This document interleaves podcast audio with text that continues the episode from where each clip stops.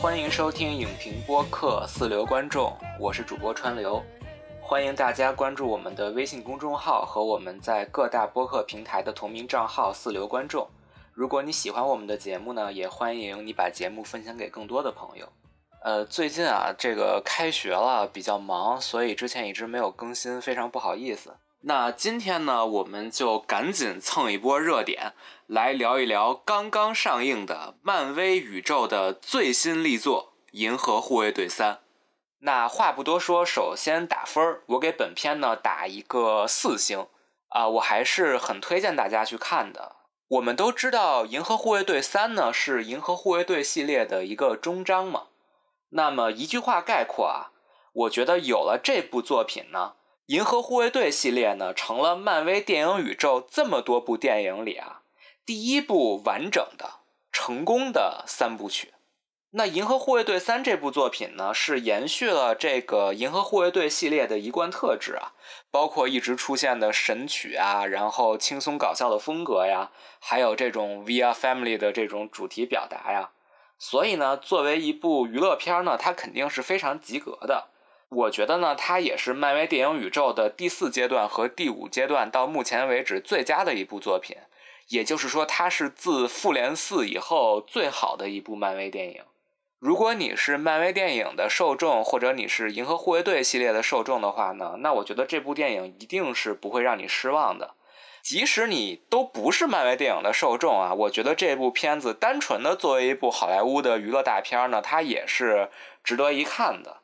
特别是如果你对喜剧类型啊感兴趣，或者是如果你喜欢小动物的话，我觉得这部是有一个那种 buff 加成的。呃，至于不推荐什么人观看呢？我想说的其实是，呃，如果你有小朋友，而且小朋友的年龄真的比较小的话，我觉得你可以斟酌一下，因为《银河护卫队》系列呢，其实一直是一个 PG 十三的一个分级啊。当然，这个主要是因为它里边会有一些粗口和具有性暗示的一些笑话。啊，但是呢，这个的程度啊肯定是很轻，因为一方面呢，迪士尼还是大致的维持了一个合家欢的这样一个尺度，它里边的这些所谓的低俗性的这些东西呢，它的表现也都是那种比较晦涩的。另外一方面，比如说像它的语言上，我相信我们的这个呃国内的这个字幕呢，它会有一些这种让它更加暧昧化的一个处理。所以在这方面呢，其实是不用担心的。但是这部呢，相较前两部呢，还有一点稍微有一点低龄儿童不宜的东西，是它还是有一些恐怖性的。片中是稍微有一些这种邪点的东西在里面的。呃，不剧透的说，大概有点类似于《玩具总动员一》。但是毕竟《玩具总动员一》是一个动画嘛，但是这部它把那些类似于什么人体改造的东西变成一个呃真实版的东西，你就会觉得还是有点吓人。所以如果你的小朋友年龄太小的话，我觉得可以考虑一下。然后呢，之后我们还是在不剧透的环节呢，继续介绍一下影片的基本信息。因为是简评呢，所以我们还是简重要的说啊。本片的导演呢是詹姆斯·古恩。也是被我们国内的粉丝亲切的称为“滚导”啊，滚导呢一直是《银河护卫队》系列的导演，同时他也是一个强作者性的导演啊，他也是一直都是每一部的编剧。同时呢，正是因为他的强作者性，他的《银河护卫队》系列有着强烈的个人风格，而且呢，在商业上也是收获了巨大的成功啊，所以滚导呢，其实在漫威宇宙里呢是有很强的话语权的。他同时呢，也是《复联三》和《复联四》的制片人之一。这样的待遇呢，其实只有原作作者斯坦李和创造了钢铁侠系列的乔恩·费儒导演才和他有同样的这种作为复联制片人的这样一种权利。其他的漫威单体电影的导演呢，都是没有这种过问复联宇宙走向的这样一种权利的。但是呢，滚导和漫威宇宙的合作呢，也不是一帆风顺的。这个呢，在之前有一个值得一提的事件，就是二零一八年六月，在《复联三》刚刚上映不久呢，其实当时爆发了一个丑闻，就是当时事件的起源呢，是滚导在推特上啊和这个星战的粉丝不知道怎么着就吵起来了，然后呢，滚导就被一些这种美国的这种保守势力扒出啊，他在零八年到一一年期间呢，在推特上呢是发表过一些涉及到这种儿童色情的这种低俗的一些笑话的。这件事儿呢，在当时呢就引起了一个舆论风波啊，之后滚导呢就被迪士尼呢给开除了。但是呢，因为滚岛的言论呢，在当时毕竟是一个玩笑，他并没有做任何真实的行动，所以说滚岛这件事呢，在当时呢也是比较暧昧的。滚岛本人呢，也并没有像其他 Me Too 运动的被揭发者一样被一棒子打死啊。在这件事爆发不久呢，所有银河护卫队的全体成员啊，就是这些演员们，就写了一封联名信为滚岛求情。觉得大家不应该对于一个导演进行过多的道德审判，同时呢，其他电影公司也是反而啊，在这种时刻向滚导抛出了橄榄枝，然后呢，滚导之后呢，也就和 DC 签约去指导了《自杀小队二》。漫威呢，也是在一年后呢，看这件事情基本舆论发酵的也差不多了，滚导也没有被一棒子打死，所以呢，就又把滚导给重新雇佣了。同时呢，滚导也继续还是担任了咱们复联四的这个执行制片人啊。当然，复联三和复联四是背对背拍摄的嘛，所以滚导这个复联三四的执行制片，这肯定是一开始就决定的。但不管怎么样嘛，闹了这么一出呢，滚导的这个银护三的拍摄时间呢，也是被一拖再拖。他也是完成了自杀小队二以后呢，才是重新投入到了这个漫威宇宙的作品中。而且呢，经此这样一轮分手危机吧，滚导呢也是和 DC 之间呢建构了良好的关系，所以在滚导拍完《银护三》以后呢，他和漫威的合作会暂时告一段落。同时呢，滚导会在未来代替扎克施耐德，也就是我们说的扎导啊，去担任 DC 宇宙的一个掌舵人。也就是说，未来呢，之前一直和漫威宇宙交锋，同时占据下风的 DC 电影宇宙呢，将由滚导接手，并且进行一次重启。所以说呢，在这个滚导背后的种种故事啊，我觉得是非常有意思的。同时呢，滚导呢这个叛逆的性格，然后他的这种冒犯性，还有他同时能够游走在漫威电影宇宙系统里的，还有包括 DC 这样的漫改系统里的这样的一种我们所谓的圆滑，或者是他这个人的多样性呢，我觉得也和银河护卫队系列的成功呢有很大的关系。啊，那说到漫威电影宇宙呢，本片的制片人自不用提，就是缔造了漫威电影宇宙的凯文·费奇，他本人呢也是漫威的总导演。呃，本片的演员呢，相信大家都非常的耳熟能详了，我也就不特别介绍了。值得一提的呢，是在《银河护卫队二》里曾经出现的勇度的前队友，初代掠夺者的头目，由史泰龙饰演的星辰鹰，在本作里呢是回归了。但是呢，同时在《银护二》里出演了初代掠夺者之一的这个杨紫琼呢，她本人啊在《银护三》里是没有回归的。但是很有意思的是，杨紫琼在此前呢是在上汽里演了另外一个角色，就是上汽的这么一个姨妈。所以说，不知道杨紫琼这次没有出现，是不是出于这样一个分身的考虑啊？同时呢，这也是一个杨紫琼在漫威宇宙里的一个 多重宇宙的分身体现啊，这还是挺有意思的。银河护卫队系列呢，自然是改编自漫威的漫画了，但是换到漫威电影宇宙里呢，它自然是相较漫画也有了很大程度的一个改编。那在电影宇宙中呢，银河护卫队系列呢有两部前作。啊，分别是《银河护卫队一》和《银河护卫队二》这两部电影啊，但在此基础上呢，银河护卫队的成员还在三部其他的漫威电影中有过登场，当然就是大家耳熟能详的《复联三》《复联四》。还有呢，就是雷神四的开场部分啊，因为我们知道复联四结束以后呢，雷神也是和银护有一段时间的这个冒险经历。同时呢，在去年的圣诞节期间呢，银河护卫队还在迪士尼 Plus 上线了一部比较短的一个圣诞特辑。圣诞特辑的故事呢，也是和银护三有一个很强的关联的。所以呢，如果你是银护系列的粉丝，但没有看过其他几部相关作品，特别是因为《雷神四》和这个圣诞特辑在国内都没有上映嘛，还有就是，如果你想入坑这个系列的话呢，也最好是补全我之前提到的以上几部作品。本片呢是有全片的 IMAX 特殊画幅的，相较于普通影厅和其他放映格式呢，它的屏幕会有更多的画面信息，所以呢还是推荐大家观看 IMAX 的版本。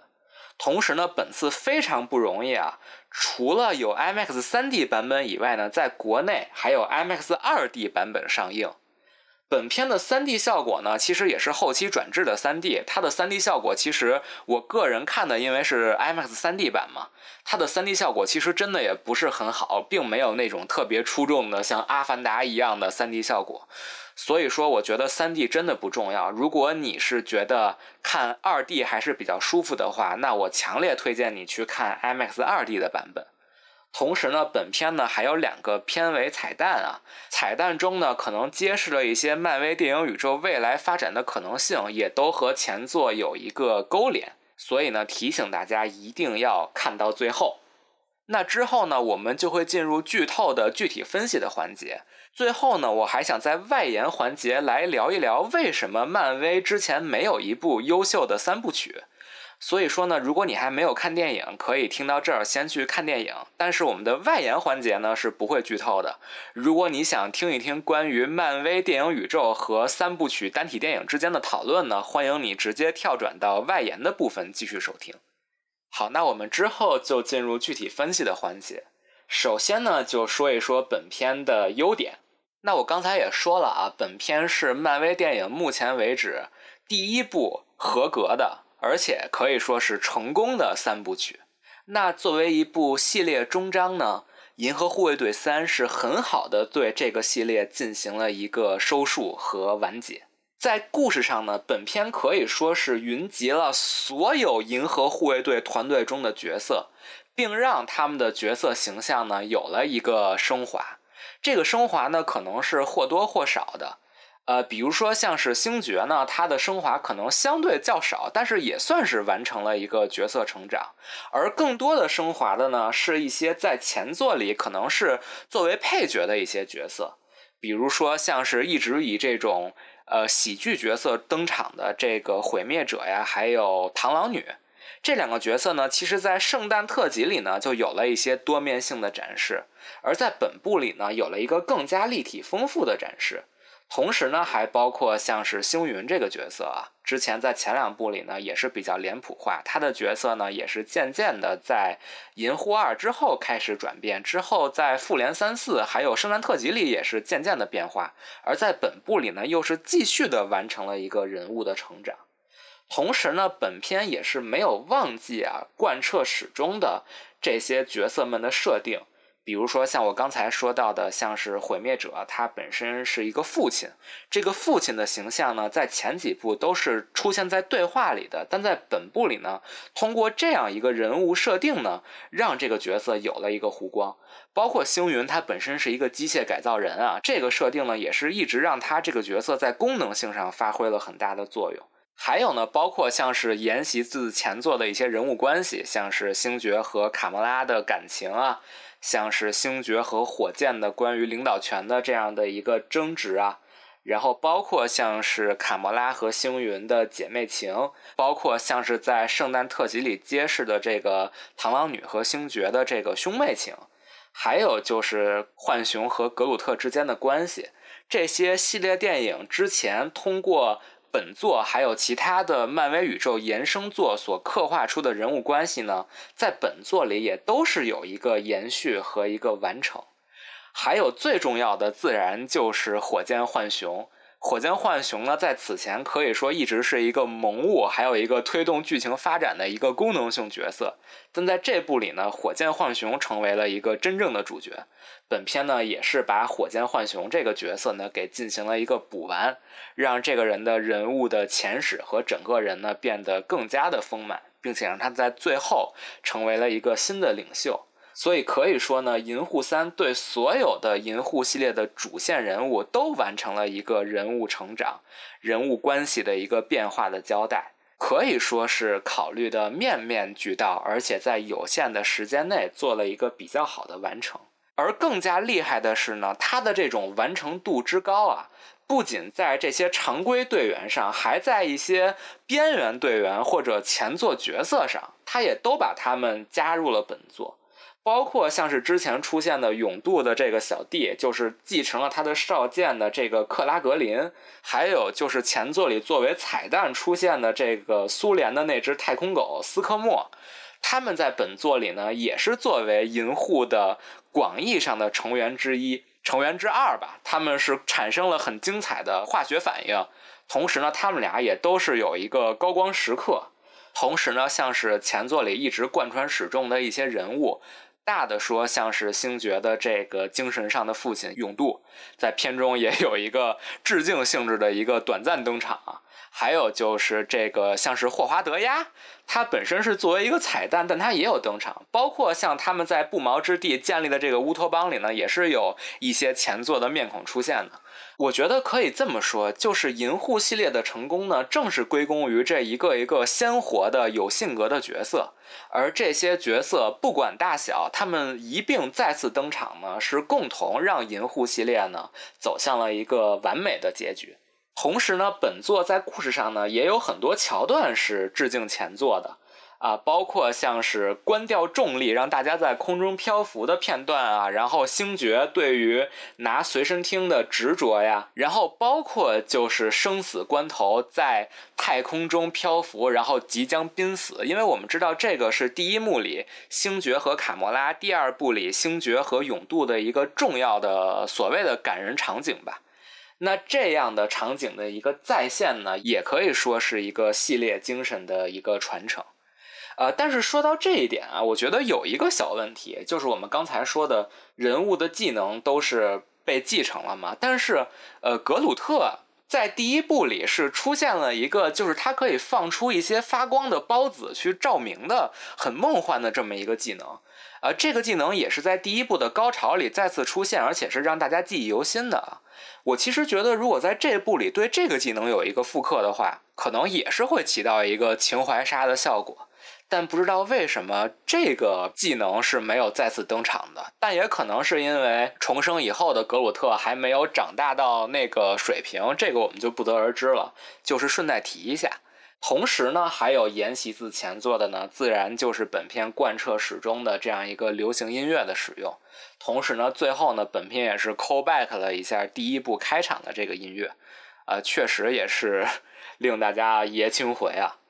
同时呢，我觉得本片在故事上还有一点比较好的地方，就是它在某种程度上是反套路的。这个反套路呢，一方面就是卡魔拉和星爵的人物关系。呃，其实是有一个观众想象之外的一个走向的，因为我们觉得本部的主线其实是星爵去寻找卡莫拉嘛。但当然了，这个反套路虽然产生了很多喜剧桥段，这是一个优点，但是它可能也是没有让星爵和卡莫拉的人物关系有一个严肃的实现啊，这个可能是缺点，这我们之后再谈。但至少作为一个喜剧电影，在这种桥段处理上，它的这个反套路做的是还挺有意思的。同时呢，还有一个反套路的部分呢，就是本片的结尾呢，居然是一个真正的大团圆结局啊，非常圆满，并没有任何人挂掉。这点呢，其实是打破了很多观众的预期的，因为我相信大部分观众都觉得《银护三》的结局应该会是蛮惨烈的，可能会有重要的角色死亡。甚至我相信很多人都是猜测火箭浣熊在这一步可能是命不久矣了，因为呢，在之前火箭其实，在台词里甚至都出现过暗示，他说：“哎呀，一个浣熊才能活多少年？”而且也有很多观众根据这个系列里火箭的这个毛发的变化，是看到火箭是一直在衰老的嘛。包括他在复联四里，其实过了五年以后，他已经是老了很多了。所以说，大家对于火箭的这个命运都是不太乐观的。但是本作滚导居然给了一个完美结局，我觉得这个也是一个挺了不起的一个反套路，因为它实际上是对于漫威电影宇宙之前所有这种系列电影终章的一个反叛。因为漫威宇宙呢，非常喜欢在终章给一个非常沉重的结局。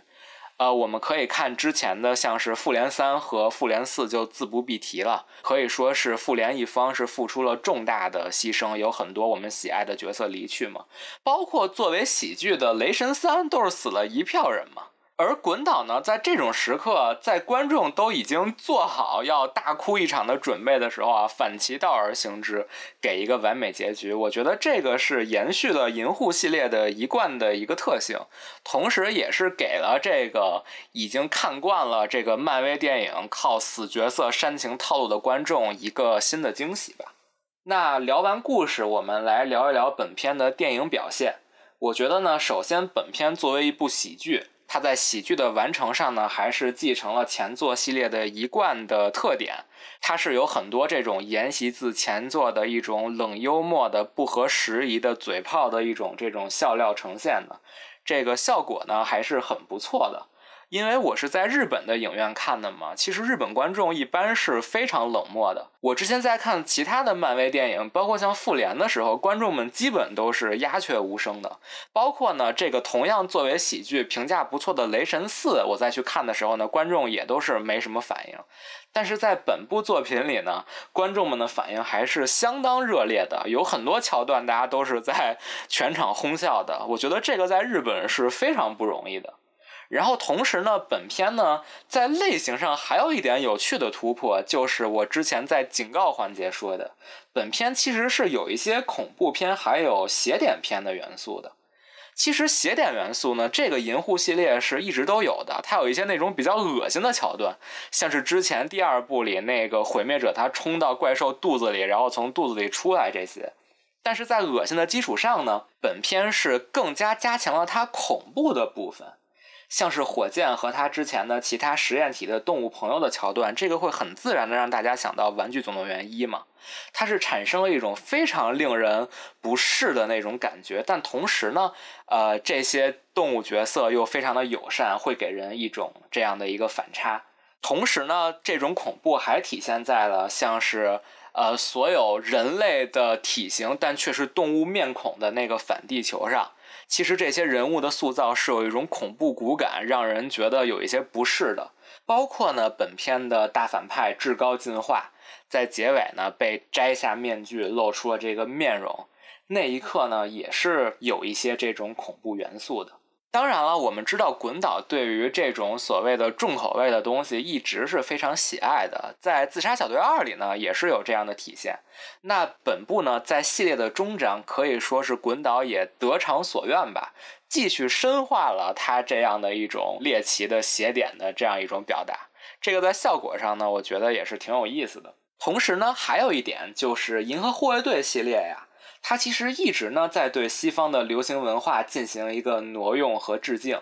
啊，包括像这些流行音乐呀，然后像是凯文·贝肯的那个斗舞的那个电影《浑身是劲》，还有让凯文·贝肯本人在这个圣诞特辑里出演，包括本部里出现的致敬《二零零一太空漫游》的这个宇航服的这个桥段，这些东西呢也是一个系列里一以贯之的吧。那除了这些在片中出现的文化元素，还有这种彩蛋吧，我觉得本片呢在电影表现上也是有对这近十几年来其他的厂牌的优秀商业片的一个挪用，或者说所谓的致敬的。呃，这个如果你说的不好听点儿，你听上去像是抄袭或者模仿。但是呢，因为银护系列一直就是以这种所谓的对于文化元素的挪用而作为这个系列特点的，所以这样的挪用呢，反倒不会让人觉得很难受，而是让人能够接受，甚至会心一笑的。我们知道《银河护卫队二》里呢，之前是致敬了那个复联里的那个旋转镜头，有一个这个小组登场，而本部里呢，这些致敬就不单单仅限于对于漫威电影本身的致敬了。它有一些电影桥段，比如说有一个银护的集体成员在这个反派的飞船里的一段长镜头打斗，这个长镜头呢，相对于复联的那种合家欢式的不太暴力的长镜头比呢，更像是王牌特工系列的充满那种暴力的长镜头。同时呢，还有我刚才说到的，像是至高进化被扒皮的那个场景，其实会让人很直观的想到《零零七：天幕危机》里海尔巴东摘假牙的那一下，包括呢，可能会让人想到《蝙蝠侠：黑暗骑士》里的双面人露出他另一面的时候的那一刻。我们知道滚导他是很喜欢流行文化，包括这种超英电影的，所以呢，这些致敬桥段呢，也肯定是体现了滚导的一个趣味。啊，当然还有一个想吐槽的一点，就是让我直观的想到了别的电影的地方，就是火箭濒死的段落，他在一片白色的那个空间里碰到了水塔嘛，就这个场景实在是太像哈利波特了。就是最后哈利和邓布利多在那个国王十字车站的那一幕，但是我觉得这个表现就其实不是特别高级，而且让人感觉有一些尴尬。我觉得这种所谓的特别仙儿的这种特别空灵的表达方式，和一直很黄很暴力的，呃，很脏乱差的银护系列实在是有点不搭。所以我觉得这一点啊，我可能是持一个保持意见的。然后说到这个对于西方文化的挪用呢，我觉得。这次在日本的电影院看《银护》，还让我有了一个思考，就是其实《银护》系列呢和我们中国观众呢是有一个文化壁垒的，因为西方的流行文化呢，特别是片中一直出现的属于那个年代的复古流行文化呢，对于我们的影响应该说是很小的。所以，包括我在内，我相信咱们大部分观众在看《银护》的时候，对他片中出现的那些经典歌曲啊，包括像是他对凯文·贝肯的这种致敬啊，我们是并没有太强的一种共情的。但是呢，其实对于西方的观众，包括像日本这种我们说资本主义国家呀，他们的观众是经历过星爵之前经历的那些流行文化的。所以呢，如果借中国语境来说，其实《银护》系列里呢，对于流行文化的挪用，可能就像咱们中国的《夏洛特烦恼》。所以说，在西方文化土壤下生长的观众呢，肯定是更吃这一套的。而这呢，也就可以说明《银护》系列作为一个北美的文化产品。它其实在美国本土，包括在其他的一些国家呢，它可能确实呢也是实现了一个呃我们可能感受不到的一个非常有趣的一个文化上的致敬，而这个呢也是它整个系列的一个亮点之一。这个东西呢可能往往会被我们所忽视或轻视，但它作为一部超英的一部电影作品，这一定是它的一个非常重要的一个特点和它的创新之处。最后呢，我们再聊一聊本片在主题表达上的优点。首先呢，本片是实现了漫威电影宇宙政治正确的进一步进化。我知道大家经常说啊，现在漫威电影宇宙各种政治正确是吧？这种女权啊，这种黑权啊，然后这个跨性别啊。但是本部呢，在政治正确上有了一个进一步的提升，它已经将政治正确上升到了非人类生物了。本片呢有一个很重要的主题，就是动物保护嘛，这个是非常明显的，而且本片做的也挺成功的。它设计了众多可爱的动物的角色，包括火箭和他的朋友这个水獭兔子，还有海象，哎，还是海狮，反正就是这几个角色吧。同时呢，还包括我们说的这个苏联太空狗，还有那个呃，模式亚当很喜欢的那个小宠物啊。这个当然，我们阴谋论的说呢，它确实也是本片商业元素的一部分，可以让这种爱动物的人士对这个片子倾注很多的好感。同时呢，我相信这些萌物的塑造呢，也是让本片的周边会非常的好卖了。而这样的动物保护主义呢，在之前的漫威电影里出现的确实也是很少了。另外呢，这种对于所有的生命一视同仁的这样一个观点呢，在漫威电影宇宙里确实也是很先进的。它甚至破除了漫威电影宇宙的一个价值观，就是所谓的智慧生命中心论。因为我们看啊，在漫威电影宇宙之前的作品里，其实所有的矛盾呢都是围绕在智慧生命的。灭霸去打响指，它其实主要针对的也是智慧生物。包括灭霸对于钢铁侠的评价嘛，就是他觉得钢铁侠是一个很聪明的人，他知道钢铁侠。但这些呢，都是建立在一个智慧生命之间的一个博弈。而银护三呢，因为火箭浣熊是主角，而它本身又是有一个智能和动物的一个双重身份的，所以本片呢是很自然的过渡到了一个，并不是只有智慧生命才值得被拯救，而在飞船上的所有其他动物呢，同样值得被拯救。这个确实是打破了漫威电影宇宙之前的一种理所当然的刻板印象，去进行到了一个新的一个探讨维度。同时呢，我们说作为一部系列电影，一以贯之的主题表达也是非常重要的。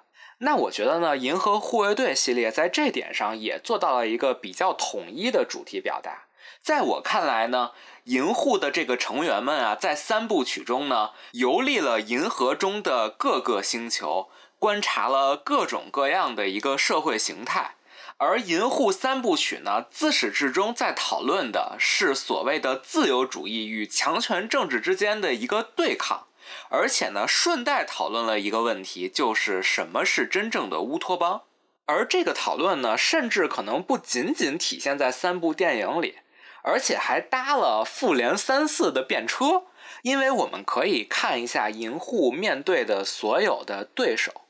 不管是正传里的罗南，还有星爵的亲生父亲伊格，包括这一部的至高进化，他们都体现着一种独裁还有强权统治的这样一种思考体系。而持有这种观点的人呢，可能甚至不仅仅是在正传里出现的反派，还有在复联三四里出现的灭霸。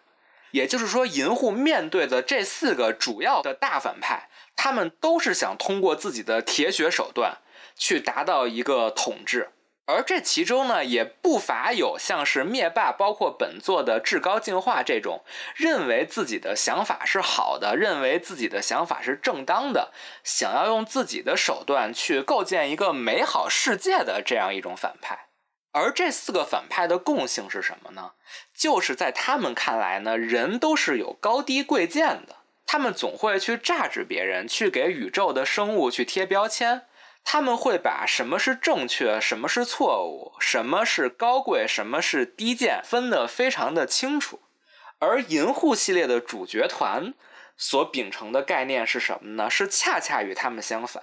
他们就是一群 loser，他们可能是一伙强盗，他们偶尔干干好事儿，他们偶尔干干坏事儿，他们可能都是被放逐的人，或者是不受欢迎的人。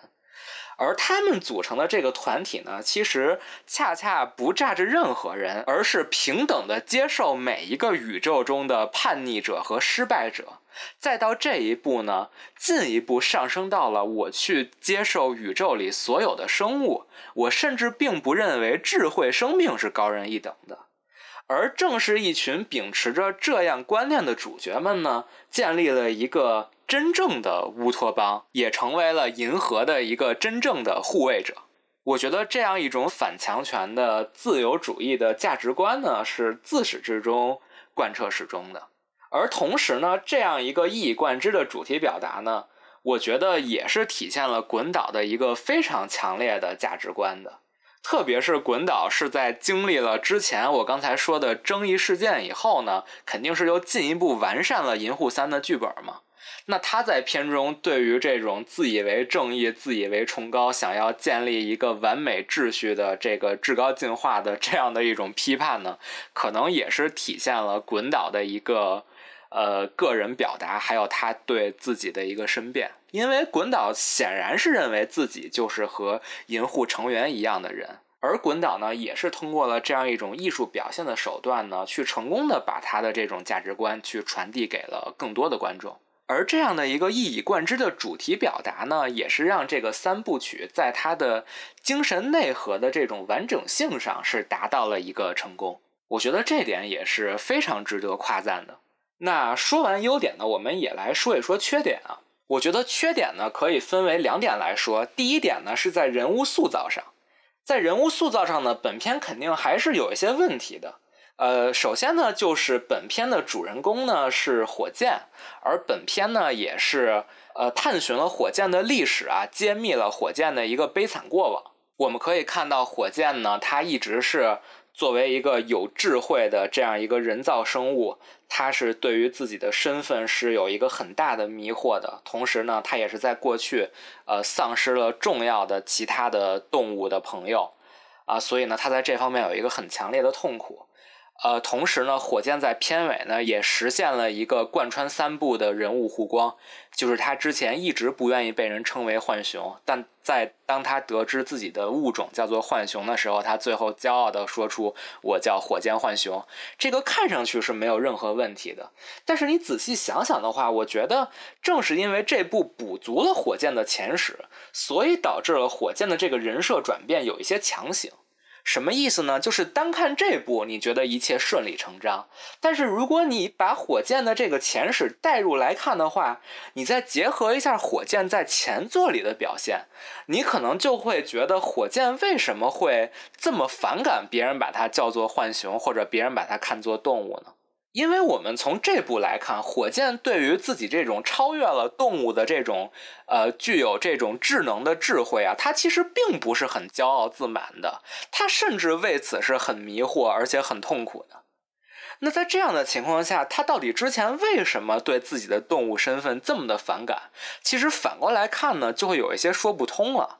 我觉得这个呢，就是因为火箭在之前更多是作为一个性格角色和卖萌角色出现的，而在本部对他人物立体化以后呢，其实是恰恰让他之前过于戏剧化的一些行为变得反倒不合理了。第二点呢，就是本片的反派塑造啊，其实还是有一些脸谱化的。呃，本片的反派有一个好处啊，就是他确实是相对于漫威的一些比较弱的反派来说，他还是挺强的。而且演员的表演呢，也是有那种威慑感和恐怖感的。但是有一个问题呢，就是这个反派呢，一方面是他的这个情绪过于降智，他太脸谱化，而且就是感觉喜怒无常，然后经常是被感性冲昏头脑，一点也不理智。另外一方面就是感觉他的这个战力忽上忽下。这有点像《蚁人三》里那个征服者康，就你一开始出来感觉这人特别厉害，但最后被主角一通殴打，直接就输了。这个所谓的战力的跳跃啊，还是令人觉得有点出戏的。另外一点就是这个魔士亚当的这个角色，他作为一个新登场的角色，并且最后加入了新一代银河护卫队的这么一个，在漫画中也是一个重要的角色的这么一个人吧。他在本片里呢是沦为了一个纯功能性的一个角色，他的大部分登场的时间都是在很干瘪的打打打，然后也不知道在干嘛。你也不能说他没有人物成长，但是他最后救星爵的那一下实在是太过于套路了。我们可以看到滚导就是觉得，哎呀，就没有时间了，就赶紧把你这个人用最套路的方法给他圆过去吧。这自然是让这个角色变得尴尬了嘛。当然了，在另外一个方面呢，这两个反派角色的薄弱呢，可能也是某种方面的一种取舍。因为滚导显然是想把更多的时间去放到塑造这些我们耳熟能详的老角色上，给他们一个完美的结束和退场，而不是把时间给这些新角色上。呃，但是呢。之后就要说第三点的人物塑造上的问题了，就是虽然滚导已经很尽力的去塑造角色，也让一些之前相对片面和扁平化的角色有了一个转变和一个进一步的升华了，但是我觉得呢，本作在星爵的这个角色塑造上其实是有一些问题的。因为我们大家想一想，我们最开始为什么爱银护系列？其实我们是爱星爵的，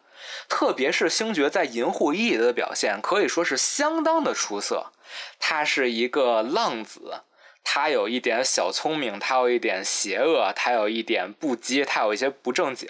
但是呢，他又有一些极致，然后有一些领导力。但是呢，星爵在银护一之后呢，其实就一直被强行降智了。他在《银护二》里呢，我们知道他是被这个父子情冲昏了头脑嘛。然后虽然最后醒悟了呢，但是在呃《复联三》里呢，又是作了一个大死，导致了灭霸打成了这样一个响指。可以说，星爵在经历了银护一拯救宇宙的高光时刻以后呢，是一直在犯蠢拖后腿的。同时呢，这个人虽然失去了勇度，失去了卡魔拉，但他还不像是雷神一样一步一步有一个成长。他的成长可以说都是非常弱的。在本部的一开始呢，他又是在自暴自弃，在酗酒。可以说，在《银护三》开场的星爵啊，他是一个复联四里那个肥雷神的精神状态，他急切的需要找到一条人生道路，让自己从过往的这些失去中走出来。而这呢，就也引出了一个问题，就是我相信呢，所有观众对于《银护三》主线的预期，其实都认为《银护三》的主线应该是星爵是如何找到卡魔拉，并且让他恢复记忆的，因为这是复联以后的一个最大的遗留问题。而在《雷神四》和圣诞特辑里呢，也一直在渲染这一点。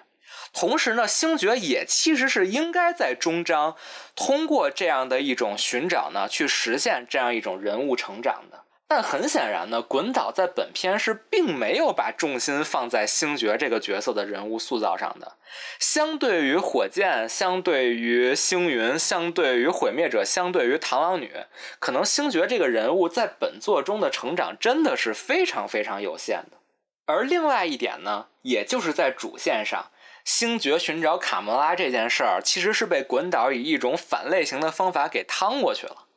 这样的优势呢，自然是反套路，让观众惊喜，同时也制造了一些笑料。但是本质上呢，星爵和卡莫拉的故事没有讲完，也让星爵这个人物是没有实现最终的人物成长的。当然，我们从漫威宇宙的角度来说呀，本片片尾也说了，星爵还会回归，也就是说，星爵这个角色在未来显然还是有自己的路要走的。所以说呢，在宇宙维度来看，这个角色未来自然也是有很大的成长空间。这样的一个处理方法也可以说是没有问题的吧。但是就三部曲而言，我们一开始最喜爱的角色是星爵，但这个角色呢，在三部曲完结的时候呢，却没有得到一个。本应属于他的很完美的人物弧光，我觉得在这点上呢，我还是挺失望的。而这呢，也让我想到了一个别的问题，就是我们说到火箭啊，火箭是本片的第一主角，他在最后也是接过了星爵的大旗，领导新一代的银河护卫队。本作呢，自然是把火箭这个人物塑造的非常的丰满，而且呢，也把他的前史讲得非常的充分，让观众非常爱火箭的，在这点上是很成功的。而火箭作为新一代领导者呢，也经过本作以后呢，得到了一个丰满的人物成长，非常好的可以扛住这个银河护卫队领导者的大旗。但是问题是，这个旗子本身真的应该由火箭来扛吗？实际上，把这个队伍聚集起来的人恰恰是星爵，而星爵在系列的末尾选择了出走，选择了回地球，离开了这个团队。还是刚才我说的那句话，在漫威宇宙的角度。我是非常能够理解的，而且我也知道，我也可以在漫威宇宙里继续看到银护的这些成员们在各处继续活跃，甚至他们一定会在复联五，包括可能之后新的银河护卫队系列里回归。但是，单纯的作为一部三部曲终章，星爵这样一个角色在最后放弃领导权，把领导权交给火箭这件事儿，其实是让我觉得有那么一点别扭的，因为这和最开始的银护。我觉得是有一些背道而驰的。那最后呢，我们就进入外延环节。在这个部分呢，我就想和大家聊一聊，为什么漫威电影宇宙如此成功，但在《银护三》之前呢，却始终没能诞生一部优秀的单体三部曲。我们说啊，整个漫威电影宇宙呢，在过去的十几年里，可以说是得到了巨大的成功。它开启了好莱坞这种娱乐大片的一个新时代。建立了一个电影宇宙的这样一个概念，获得了巨大的商业化的成功啊！同时呢，它也是吊打了想要做这个漫改电影宇宙的 DC。可以说呢，在电影宇宙的这种规划还有这种系统性上，它是远远超过 DC 的。但是 DC 呢，纵有万般不是，但是 DC 呢，在过去。在 DC 电影宇宙之前，他做到了一点漫威影业没有做到的事儿，就是 DC 在零零年代到一零年代做出了由诺兰拍摄的非常成功的蝙蝠侠三部曲。同时呢，我们回到漫威漫改的电影作品的维度来看，其实，在漫威影业出品的漫威电影宇宙之前呢，由山姆雷米所执导的蜘蛛侠三部曲呢，也是一个非常成功的超英三部曲。但是呢，我们反观漫威电影宇宙啊，虽然它的整个宇宙系列非常成功，它的复联非常成功，但是漫威在银护三之前呢，真的没有一部拿得出手的单体超英三部曲。我觉得这个问题其实非常有意思。到底为什么现在的漫威电影在宇宙构建上获得了成功，但在某种程度上来说，在单体系列上却总是失败呢？我觉得恰恰是因为现在漫威所有的单体电影都要让位于漫威宇宙的架构，也就是说，漫威宇宙是第一位的，而单体电影则是第二位的。也就是说呢，一方面。虽然凯文·费奇所掌舵的漫威电影宇宙在整体上非常成功，但是呢，在另一方面，漫威的一部部单体电影的独立性呢也变得很弱。它更多的可能像是一个庞大连续剧当中的一集，它是服务于整个电影宇宙的这样一种叙事节奏和这样一种叙事逻辑的，而它的独立性呢，自然也就不是那么重要。同时呢，也因为凯文·费奇的话语权很强。这就导致了漫威电影宇宙里的单体电影导演的话语权其实很弱，像是滚导和乔恩·费如这样可以跻身复联执行制片的导演，那这么多年只有他们两位。大部分导演呢，还是要听从漫威的安排去做一个流水线的螺丝钉，去生产一部四平八稳的不攻不过的这样一部电影，让这个电影成为电影宇宙的一部分。所以说呢，最重要的呢是不出错。而不是你所谓的导演风格，或者说是这个影片类型的统一、影片主题的统一，这些东西呢，都是可以在宇宙观下被舍弃的。但是话说回来了，这种非常突出的导演风格，这种一以贯之的主题表达和人物塑造，其实呢，是对于一部优秀三部曲来说不可或缺的东西。我们来回顾一下刚才我们提到的，可能是两部二十一世纪最优秀的单体漫改超英三部曲，就是蝙蝠侠三部曲和老蜘蛛侠三部曲。我们可以看到，诺兰和山姆雷米显然是有很强的导演风格，而他们呢，也是靠着很强的作者性和话语权，牢牢地掌握了这个三部曲的走向。故事的主人公甚至配角们都在三部曲中得到了一个完整的人物弧光的展现。而故事的主题呢，也自始至终是一以贯之的。而同时呢，我们可以盘点一下漫威电影中已有的这些单体电影三部曲，或者是像雷神这样的四部曲。比如说，像是初代复联里有三部曲的三位重要角色，那就是钢铁侠、美队还有雷神。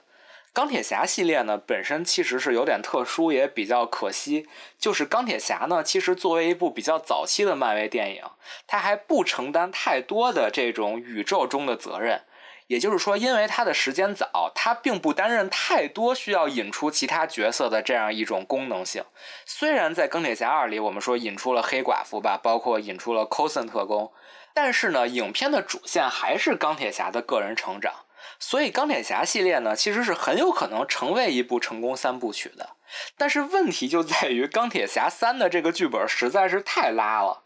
就是钢铁侠三的这个魔幻设定呢，其实非常的奇怪。就是那个绝境病毒的那个设定，它其实是非常反钢铁侠系列的这样一个科幻片属性的。可以说，它在某种程度上就已经反科幻，走入到一种魔幻的领域去了。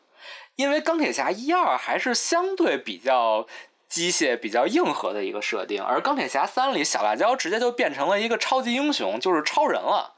而且最搞笑的是呢，钢铁侠三里小辣椒都这么厉害了，然后他这个技能居然之后就被治好了，然后小辣椒就又变成了一个普通人。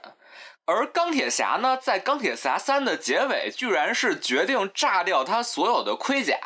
而之后呢，马上承接的却是这个复联二的这个奥创危机。可以说，钢铁侠三感觉就像是一个外传，它的这个绝境病毒的魔幻设定呢，还有这些人物的迷惑行为啊，都跟钢铁侠的前作的画风完全不一样。而在漫威电影宇宙的角度来说呢，它的这些剧情呢，在之后的漫威宇宙里都没有付出任何作用，甚至是起到了一个反效果，或者产生了一些 bug。所以说呢，钢铁侠三这个项目其实真的很奇怪，它无论是在单体电影的角度，还是在整个漫威电影宇宙的角度，都是一个非常不合格的结尾，也给钢铁侠这个角色和整个漫威电影宇宙带来了一个很负面的影响。而在此基础上呢，漫威影业当时还是跟咱们中国的 DMG 公司做一个中美合作。我们中国大陆观众看到的那个版本呢，还有很多那个王学圻和范冰冰的不明所以的戏份。这一切都让这部电影变得更加的迷惑啊！但是啊，我们刚才说钢铁侠三呢，同时还有一些类型混乱的问题。但是钢铁侠系列呢，其实已经是在漫威系列电影里，在类型一贯性上做的比较好的片子了。我们回到同为复联初代的美队系列和雷神系列，这两个系列的这个所谓的类型同一性啊，就不谈了。他们在类型转换上可以说是相当的离谱。可以说，美队和雷神这两个系列是在系列发展的过程中呢，彻彻底底的变更了电影类型和电影风格。我觉得这个也不用赘述了吧，大家都看在眼里嘛。美队系列呢是渐渐的越来越为大宇宙服务，而雷神呢是从一个最开始莎士比亚式的一个正剧变成了一个插科打诨的喜剧。这个转变之大呀，确实是令我们啧舌。虽然雷神获得了一个商业上的成功，但是你很难把雷神一到雷神四看作一个连贯的四部曲。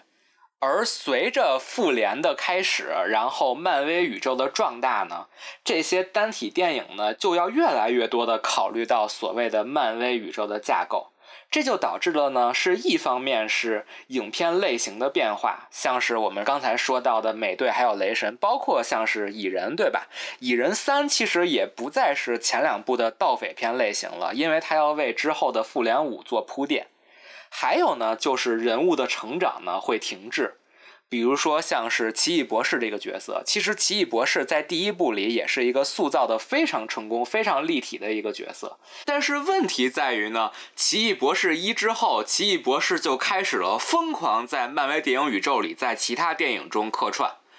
那奇异博士在雷神三里的客串呢，可能还称得上是惊鸿一瞥。可是到了复联三之后呢，这个事情就开始起变化了。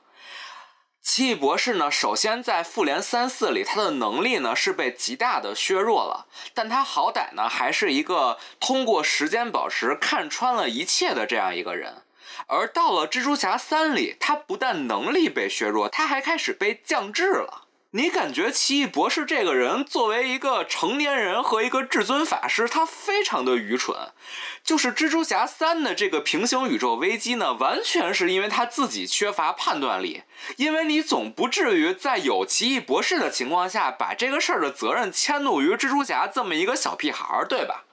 而再回到奇异博士的本传《奇异博士二》呢？奇异博士本人的判断力呢，在这部电影中里也没有太多的提高，而他的人物成长和人物弧光呢，是在这个爱情线上，而不是他作为一个超级英雄的判断力和责任感上。可以说，自从奇异博士一之后呢，奇异博士在他之后出现的所有电影里都没有实现一个多么大的人物成长。而在整体的这个人格上实现了一个更加强的人物变化和人物弧光的呢，反而是旺达。而这样的一个喧宾夺主呢，对于奇异博士的单体系列显然是一个毁灭性的打击。而这样的经历了这个复联宇宙大事件后的人物成长停滞呢，自然也是出现在了各个的独立电影里。比如说，像是钢铁侠，他在经历了复联一之后，他在钢铁侠三里居然选择把所有战甲都炸了。而之后下一步又马上就是奥创，就这件事的逻辑性，其实你已经不能细想了，你只能说是从复联的整体逻辑来看，你觉得每一步还能边缘，但是这个角色本身的行为逻辑上，其实已经产生了很大的矛盾了。包括像是雷神这个角色，已经从一开始的一个莎士比亚式的，虽然他可能有些鲁莽吧，但至少雷神一开始是一个正剧，但是他现在呢，是已经彻底的沦为了一个喜剧角色。这些因为宇宙大事件不断发展导致的人物性格的转变呀、人物的削弱呀、人物能力的变化呀、人物价值观的转变呀，显然呢是让这个角色的个体塑造变得非常的牵强，也导致了这些人物的个体电影的这个价值观和人物成长是很难从一而终有一个符合逻辑的变化的。另外一点呢，就是因为漫威要不断的在电影宇宙里引入新角色，所以呢，在个体电影中，本来应该是主角的英雄人物，他们的登场时间呢，却让位给了一些在电影宇宙里要登场的新角色。比如说，在《美队三》里，蜘蛛侠和黑豹惊艳登场，但其实呢，他们的登场是挤占了美队这个角色的塑造时间的。还有就是刚上映不久的《蚁人三》。蚁人三的大部分笔墨呢，其实是着力于塑造征服者康，这完全就是在给复联五做一个筹备。而蚁人这个角色在蚁人三里的成长呢，也可以说是十分的有限了。还有一个呢，就是黑豹二，但是黑豹二这个我觉得嗯不太好说，因为黑豹二毕竟是经历了主角去世的这样一件事儿嘛，所以说呢，这个剧本可以说是写的难度非常大，也并不能太严苛的去批判。但是呢，确实，《黑豹二》里钢铁之心这个角色的登场呢，也是让我觉得有那么一点尴尬。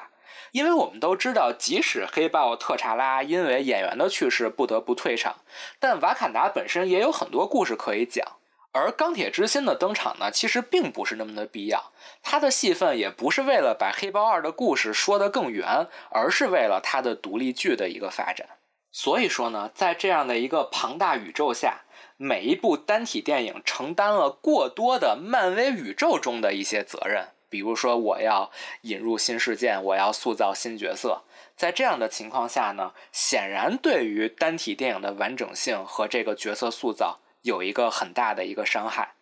而这对于漫威的单体电影的导演们和编剧来说呢，也确实是一个巨大的挑战。而正是这样的高难度，也导致了漫威除了《银护三》以外，确实是没有一部完整的三部曲。虽然《奇异博士》和《黑豹》还没有拍到三，但是他们在二呢 就已经不行了。所以呢，我对于未来这两部产生一个完整三部曲也不抱任何的期待。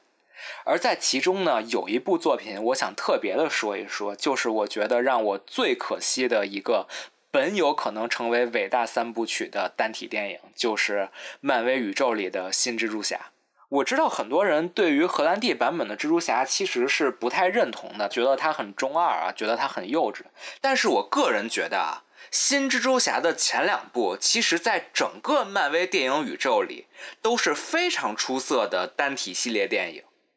首先呢，我觉得新版蜘首先呢，我觉得荷兰弟版蜘蛛侠的角色塑造就很成功啊，他是一个真正的青少年，他是一个 friendly neighbor，而新蜘蛛侠系列呢，展现的就是平民英雄的一些日常烦恼，而同时呢，这两部蜘蛛侠的反派呢，也是这种平民的底层的草根，这个不但沿袭了蜘蛛侠原作漫画的传统，在漫威电影宇宙里也是足够独特的。另外一方面呢，就是前两部新蜘蛛侠的主题也是非常的清晰的。我呢可以把它称作为斯塔克的身后事，或者叫做斯塔克的遗产。因为我们看到啊，这两部蜘蛛侠的反派秃鹫和神秘客，他们都是因为钢铁侠的一些无心之过而诞生的。他们的敌人其实都是钢铁侠。而他们所使用的技术呢，其实也都是斯塔克工业的一些遗产。而另一方面呢，钢铁侠又是荷兰弟版蜘蛛侠的一个精神上的父亲，他和蜘蛛侠有着一个亦父亦师的这样一个关系。而蜘蛛侠的这身套装呢，它的这些技术也都是斯塔克工业提供的。可以说呢，荷兰弟版的蜘蛛侠这个主角和作为反派的秃鹫和神秘客，他们都是钢铁侠伪光正背后的一个投影。钢铁侠他作为复联的领导者，他天天呢去做一些拯救世界呀、拯救宇宙这些大事儿，而在他伪光正的背后呢，在他的无心之下呢，他在纽约的这些普通街区里呢，其实是投下了一些阴影的。而荷兰弟版的蜘蛛侠呢，负责解决的就是钢铁侠、就是复联这些人为了办这些大事儿遗留下来的那些小问题、小麻烦。而同时呢，蜘蛛侠本人还要去继承属于钢铁侠、属于斯塔克的这些技术遗产和钢铁侠真正的精神，成为一个真正的英雄。哎，我觉得这种属于平民的这样一个微观视角啊，在整个漫威电影宇宙里都是非常独特的。它也是对于这个斯塔克还有这个复联的这个宏观的这些设定的一个侧面的一个补足。而另一方面呢，我觉得新蜘蛛侠的主创们呢，也是很好的借用了漫威电影宇宙的这样一种宏大布局，去实现了蜘蛛侠这样一个个体角色在系列电影中的一个个人成长。因为我们知道啊，新版蜘蛛侠系列是蜘蛛侠的版权回归漫威宇宙以后的第一个蜘蛛侠系列，所以呢，它肯定要不断的和其他漫威宇宙的角色进行联动。包括说白了吧，就是蜘蛛侠的登场，他在美队三里和钢铁侠的勾连，包括钢铁侠在新蜘蛛侠一里的登场呢，也都是为了这个连宇宙的这种独特的一个开创性，还有就是为了蜘蛛侠带流量而设计的。但是呢，蜘蛛侠的主创们并没有受制于这样一种漫威宇宙的这种约定俗成的规则，反而呢，他们是借用了这样一种宇宙观的东风。可以说，钢铁侠在蜘蛛侠系列里的出场呢，根本没有抢掉荷兰弟的风头，反而呢，主创们借用了这个钢铁侠和蜘蛛侠连宇宙的这样的一个关系，他们把钢铁侠这个角色和新蜘蛛侠的故事背景做了一个深度的融合，而钢铁侠这个角色呢，也就成为了一个配合蜘蛛侠成长的重要配角和导师。而像我刚才说的，新蜘蛛侠整个这一套的故事背景设定和主题设定呢，其实是非常好的平衡了漫威宇宙和蜘蛛侠的个人成长的。包括在蜘蛛侠二里，主创也很好的利用了钢铁侠的死，把这一部的主题真真正正的变成了斯塔克的遗产，包括。对于这个尼克弗瑞，其实是假的尼克弗瑞啊，这个来自于漫威宇宙的角色的利用，这些东西呢，都是作为一个配合的一个角色，很好的让荷兰弟蜘蛛侠完成的一个成长。所以说，我觉得蜘蛛侠前两部真的是非常成功，也非常好的做到了平衡。但是问题就在于第三部三重同框，把这一切全部破坏了。如果蜘蛛侠的第三部没有做三重同框，而是继续就着斯塔克遗产这样一个主题来做的话，蜘蛛侠是可以完成一个非常好的人物成长。我相信他也可以成为一部伟大的三部曲。但是，正是因为在蜘蛛侠三里，漫威的野心已经不止于漫威电影宇宙了，而是变成了漫威和索尼之间的一个这种跨次元联动。所以，蜘蛛侠三承担的责任实在是太重了。我们可以说呢，主创还是 hold 住了来自于漫威电影宇宙里的奇异博士。他们虽然是强行把奇异博士降智了，但是这种降智呢，至少是为了凸显荷兰弟的成长的。但是呢，主创们他们特别有能力，他们可以去平衡漫威电影宇宙和个体电影，但是他们对于这个其他两个蜘蛛侠电影宇宙的加入实在是无能为力了。随着这个平行宇宙事件的发生，随着前两部蜘蛛侠的主角和所有蜘蛛侠前作的反派加入到荷兰弟电影宇宙里呢，这个整个的平衡是被彻底的打破了。而这些来自于其他蜘蛛侠电影宇宙的角色们呢，也彻底挤占了荷兰弟蜘蛛侠宇宙里角色们的发挥空间。首先，我们可以从重要配角来说，就是 MJ 和奈德，他们在这部片子里的作用呢，我们可以看到就是变成了功能性角色了。他们显然是没有托比和加菲重要。而还有一点呢，就是在本作中牺牲的梅姨。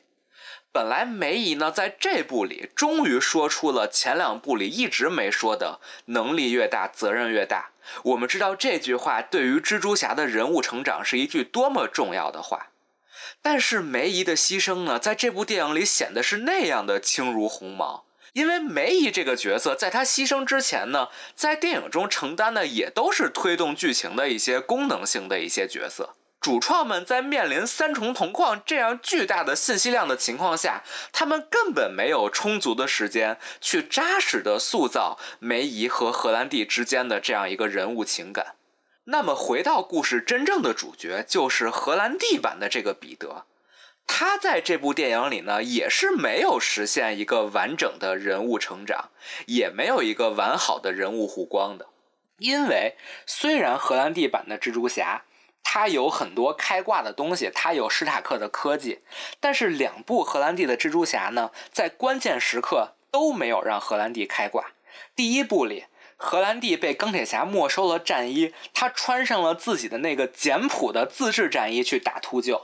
第二部里，他被神秘客打到什么都没有了，被哈皮接上以后，自己去创造战衣，真正的继承了钢铁侠的精神衣钵。在前两部里，蜘蛛侠的人物成长都是非常主观能动性的，他在绝望的时刻靠的是自己的意志力，靠的是自己的头脑，而并不是他继承的史塔克科技去实现了人物的成长。但是在这一部里，当彼得面对这样一个平行宇宙危机，面对梅婶的离世消沉的时候，他又是怎样度过这个危机的呢？其实呢，是来自于平行宇宙的托比和加菲开导了他，指引了他。当然了，因为本部的反派是来自于过往的五个最强反派，所以荷兰弟一个人自然是无法对付，而观众也乐于看见三代蜘蛛侠同框。但是这样的一种开挂和另外两个蜘蛛侠对于彼得所承担的责任和他所面临的危险难度的这样一种分摊呢，让彼得的人物成长相较于前两作显得非常的弱。但问题是，作为三部曲的终章，彼得在这一部里的主观能动性难道不应该比前两部更强才对吗？当在前两部彼得遭受危机的时候，他是靠着自己顽强的意志力，靠着他的英雄精神，硬生生的从绝境里爬起来的。可是这一部的荷兰弟的彼得是被两个大哥给拖起来的。那这样的一种处理方式呢，显然是让荷兰弟这个角色的人物成长和他的人物魅力在三部曲中变得是最弱的。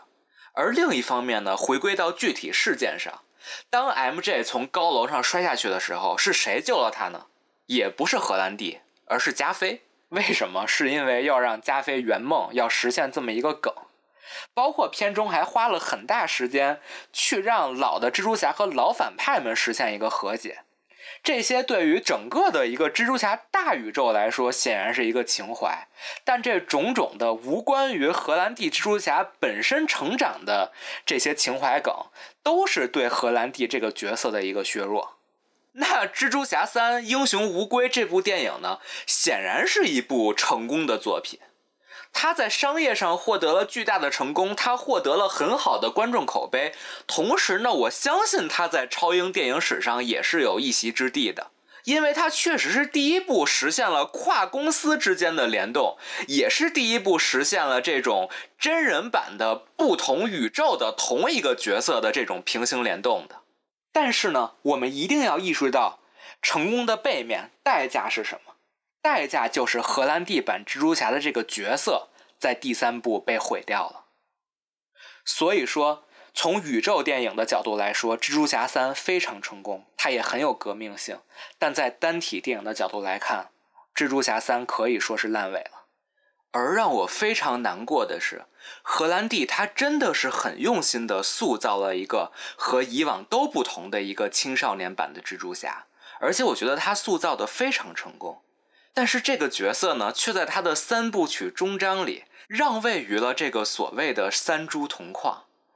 这一切显得都很美好，托比和加菲也都非常的抢眼。但问题就是，荷兰弟版的蜘蛛侠作为系列的第一主人公，在这个系列电影的终章里，并没有迎来本该属于他的那个辉煌的高光时刻。而另一点呢，就是新版蜘蛛侠的主创们。真的已经尽力了。他们在前两部里已经很好的游走在了漫威电影宇宙和单体电影这两者之间，取得了一个很好的平衡。但他们面对于这样的三株同框、这样的公司跨界合作、这样巨大的信息量，让他们实在是无力招架了。而在最后呢，三株同框成功了，但是代价呢，是新版蜘蛛侠三部曲再也没有机会成为一部完整的三部曲。而也正是因为我看到了这样的情况，所以我才如此的肯定《银河护卫队三》。因为我们知道，这样的压力是所有漫威电影宇宙下单体电影创作者共同面对的压力。滚导在执导《银河护卫队》的时候呢，也一直在面对着这样的压力。比如说，《银河护卫队一》里，他要勾连无限宝石，他要去表现灭霸。而关于灭霸的这个刺杀灭霸的这个主线呢，也是延续到了《银护二》里去承接复联三。呃，再包括呢，在这部作品里，他也要让魔师亚当去登场。去为这个系列呢之后去开拓一个新的出路，甚至包括像是星爵的离队，我觉得也有可能是凯文·费奇所计划好的一部分。在这样的情况下呢，滚导确实是尽自己的最大的能力去克服了这些电影宇宙下给电影单体系列带来的种种负面影响。他也可以说是想尽一切办法，在完成这些电影宇宙的任务的同时。给观众们带来了一部完整的三部曲，这也就是为什么我刚才说反派塑造的扁平可能是缺点，但也是一个优点，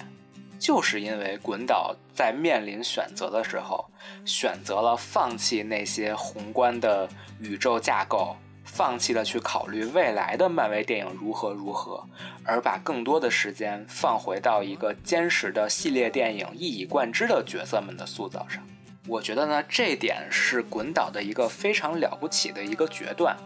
同时呢，也证明滚导可以很好的在电影宇宙和系列电影的完成度之间游刃有余的去寻求到一个平衡。所以说到未来，滚导即将去接手 DC 电影宇宙，成为继扎导之后的新一代掌门人。我知道扎导有很多的粉丝了，但是我个人其实是觉得。通过滚导和扎导的表现来看，我们从结果论上来看，滚导可能真的是更加适合做这样一个角色的，因为他确实是在一个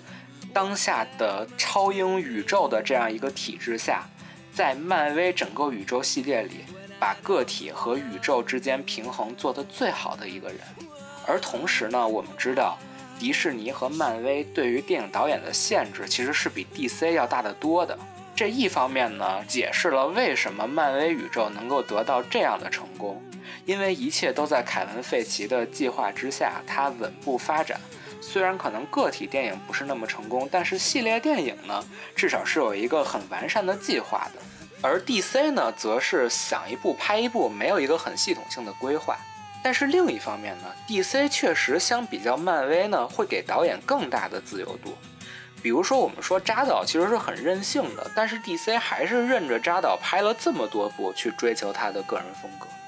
所以呢，我个人其实是很期待詹姆斯·古恩在和 DC 合作之后，能不能在取得更大自由度的同时，去继承自己在漫威电影宇宙这边学来的这个构建电影宇宙的这种理性。如果他可以把构建电影宇宙的商业理性和他的强烈的作者性和他的脑洞相结合的话，未来 DC 没准真的有一天可能会超越漫威，因为毕竟漫威过于四平八稳了，它过于追求合家欢了，而 DC 是从来不怕去雇佣有这种争议言论的滚导去拍的，所以呢，在看到银护圈的时候。